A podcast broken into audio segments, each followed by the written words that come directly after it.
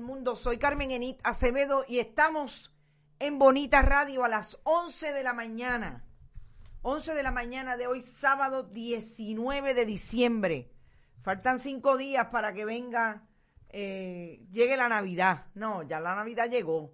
Para que celebremos Nochebuena. Participemos de alguna comida, de alguna celebración que no sea multitudinaria y voy con las palabras mágicas. Compartan, compartan, compartan. Recuerden que estamos en Bonita Radio y en Bonita Radio ustedes pueden compartir todos los contenidos precisamente para que se hagan virales a través de todas las plataformas. Que estamos en bonitaradio.net y allí usted puede donar y participar y apoyar a nuestro proyecto periodístico a través de PayPal y tarjetas de crédito. También puede hacerlo en eh, PMB 284, envío de cheques o giros postales a través de la Fundación Periodismo Siglo XXI, la que también recibe ATH móvil. Y puede enviar giros o cheques a través del correo general Fundación Periodismo Siglo XXI, PMB 284. San Juan, Puerto Rico, 00919-4000. Y no se olviden que nosotros tenemos, como siempre, a nuestros grandes auspiciadores que están con nosotros desde el primer momento. Vega Alta Coop, la cooperativa Abraham Rosa y Buen Vecino Café.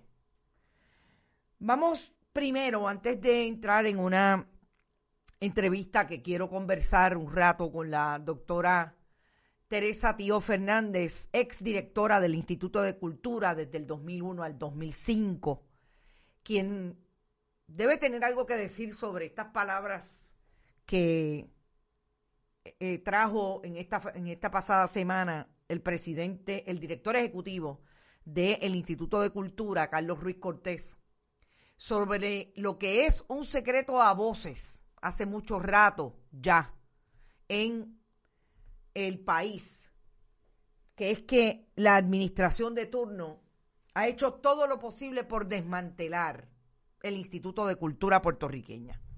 Pero antes de entrar en esa conversación con la doctora Tío, yo quiero insistir en el asunto de la educación con relación a lo que está ocurriendo en este momento sobre la pandemia. Recuerde buscar información científica, busque la información científica casi siempre está fuera de las redes porque obviamente tiene que ser un poco más amplia que lo que provoca un muro de Facebook, por ejemplo, aunque a veces se colocan y los, los grandes institutos científicos están eh, también penetrando las redes para que la gente tenga información que pueda consumir con relación a las vacunas. Recuerden que estamos en una primera fase, en una segunda fase ya que entra la semana que viene de vacunación en Puerto Rico, porque ya se empezaron con los eh, primeros en esa primera fase, valga la redundancia, que son los profesionales de la salud en los hospitales. Y ya la segunda fase va a adentrarse a otros espacios, también con profesionales de la salud, como son los dentistas, pero también hay otros eh, de la línea de primera respuesta a nivel de seguridad, policías, etcétera, que van a entrar las, en esta segunda semana. Importante que ya se aprobó ayer, como habíamos adelantado, la segunda vacuna. Busque información sobre esta segunda vacuna. Dijimos que tiene diferencias en términos tecnológicos, eh, realmente de composición, de la manera en que se, se hace y tiene eh, tiene efectos o no tiene efectos, es diferente con relación a la de Pfizer, que fue la primera.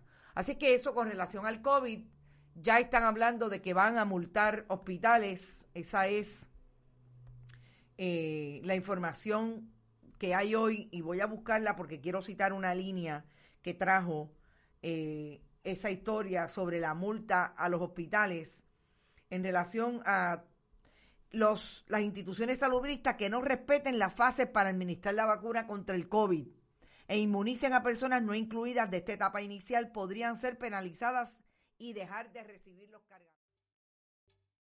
¿Te está gustando este episodio? Hazte fan desde el botón Apoyar del podcast de Nivos. Elige tu aportación y podrás escuchar este y el resto de sus episodios extra. Además, ayudarás a su productor a seguir creando contenido con la misma pasión y dedicación.